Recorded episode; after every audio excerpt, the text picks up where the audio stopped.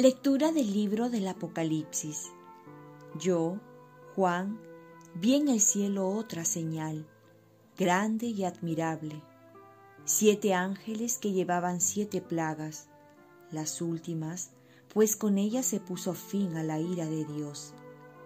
Vi una especie de mar de vidrio mezclado de fuego.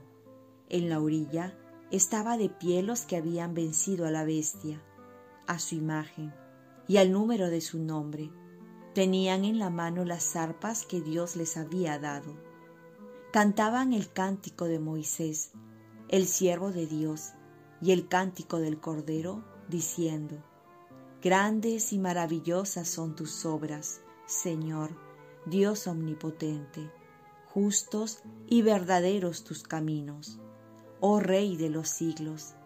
¿Quién no temerá, Señor, y glorificará tu nombre, porque tú solo eres santo, porque vendrán todas las naciones y se postrarán ante ti, porque tú solo eres santo, porque tus juicios se hicieron manifiestos. Palabra de Dios. Salmo responsorial. Grandes y maravillosas son tus obras, Señor, Dios omnipotente. Canten al Señor un cántico nuevo, porque ha hecho maravillas. Su diestra le ha dado la victoria, su santo brazo. Grandes y maravillosas son tus obras, Señor, Dios omnipotente. El Señor da a conocer su victoria, revela a las naciones su justicia, se acordó de su misericordia y su fidelidad en favor de la casa de Israel. Grandes y maravillosas son tus obras, Señor, Dios omnipotente. Retumbe el mar y cuanto contiene, la tierra y cuantos la habitan. Aplaudan los ríos, aclamen los montes. Grandes y maravillosas son tus obras, Señor, Dios omnipotente. Al Señor, que llega para regir la tierra, regirá el orbe con justicia y los pueblos con rectitud. Grandes y maravillosas son tus obras, Señor, Dios omnipotente. Lectura del Santo Evangelio según San Lucas. En aquel tiempo Jesús dijo a sus discípulos, los detendrán, los perseguirán, entregándolos a las sinagogas y a las cárceles, y los harán comparecer ante reyes y gobernadores por causa de mi nombre. Así tendrán ocasión de dar testimonio de mí. Hagan el propósito de no preocuparse por su defensa, porque yo les daré palabras y sabiduría, a las que no podrán hacer frente ni contradecir ninguno de sus adversarios e incluso serán traicionados por sus padres y parientes, y hermanos y amigos. A algunos de ustedes los matarán, y todos los odiarán por causa mía.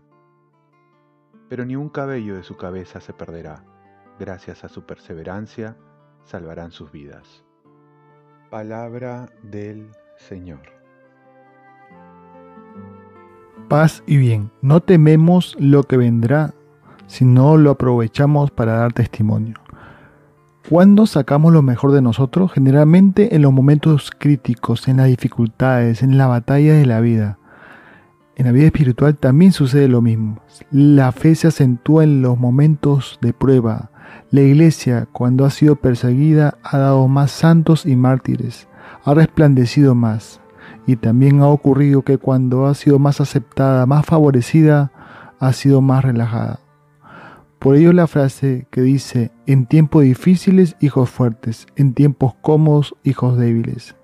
Ahora estamos en tiempos difíciles, por lo tanto nos espera generaciones fuertes, como lo estamos viviendo ahora en jóvenes que salen a las calles a reclamar sin miedo por la justicia. El cristiano no debe ver los tiempos que se avecinan con temor, ya sea por un presidente que puede tocar contrario a la fe, ya sea por la pandemia que se puede prolongar, ya sea por la iglesia que aún no abran todas sus puertas, ya sea por las potencias que no favorecen nuestra fe, ya sea por las organizaciones mundiales que se unen para imponernos una ideología, sea cual fuere el caso, el seguidor de Cristo no tiene que ver en ello temor, sino una oportunidad para dar a conocer su fe, para derramar su sangre por Cristo. Dice la palabra entonces, así tendrán ocasión de dar testimonio de mí.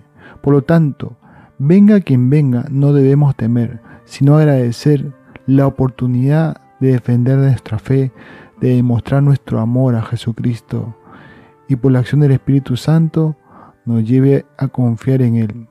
Va a decir, hagan el propósito de no preocuparse por su defensa, porque yo les daré palabras y sabiduría a las que no podrán hacer frente ni contradecir ninguno de sus adversarios.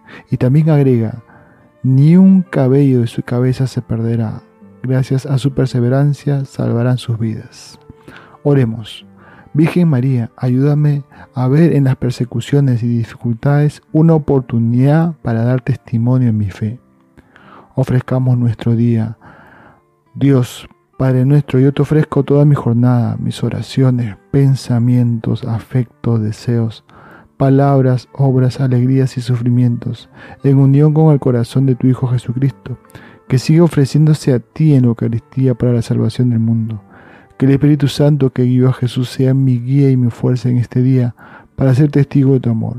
Con María, la Madre del Señor y de la Iglesia, te pido por las intenciones del Papa y para que sea en mí tu voluntad. Y la bendición de Dios Todopoderoso, Padre, Hijo y Espíritu Santo, descienda sobre ti te cuide y te conserve. Cuenta con mis oraciones que yo cuento con las tuyas. Que tengas un santo día.